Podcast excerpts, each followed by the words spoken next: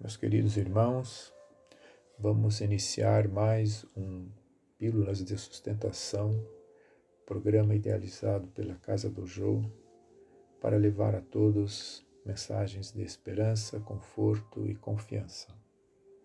Hoje leremos a mensagem de Joana de Ângeles, contida no livro Leis Morais da Vida, de título Críticos Impiedosos. Não te permitas a atribuição de avinagrar as horas de outrem mediante o ingrediente da crítica contumaz ou da censura incessante. Há muitos críticos na terra que apenas veem o que lhes apraz, conseguindo descobrir o humilde cascalho no leito de um rio de brilhantes preciosos. Sua astúcia facilmente aponta erros aguça detalhes negativos, embora insignificantes.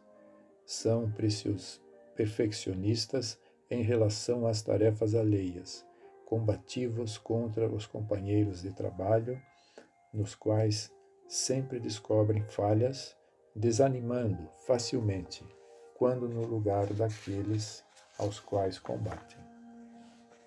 São críticos, porém incapazes de aceitar as apreciações que os desagradam. Quando advertidos ou convidados ao diálogo franco de que se dizem partidários, justificam os enganos e justificam-se, não admitindo censuras ou corrigendas. Há, sim, muitos desses críticos na terra.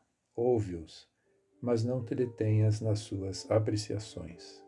Segue adiante e persiste sem desânimo eles também passarão pelo cadinho das observações alheias, nem sempre sensatas ou verdadeiras.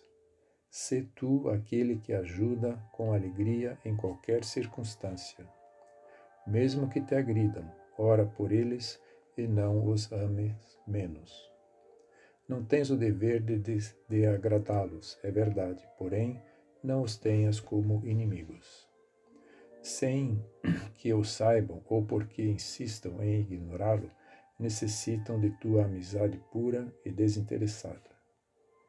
Assistido por tais críticos impiedosos e por eles incessantemente perseguido, fiscalizado por tais defensores da verdade e por eles combatido, seguido a cada passo por frios e censuro, em censuradores descrentes e por eles açoitado verbalmente, Jesus prosseguiu sereno por saber que doentes mais infelizes são os que se recusam reconhecer a posição de enfermos, quando os piores cegos são aqueles que não querem ver.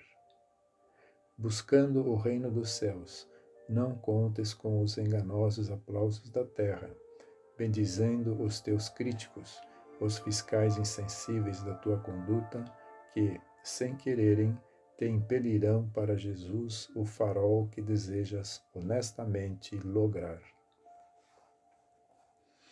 Meditemos nestas palavras e sigamos confiantes, trabalhando na seara do nosso divino amigo.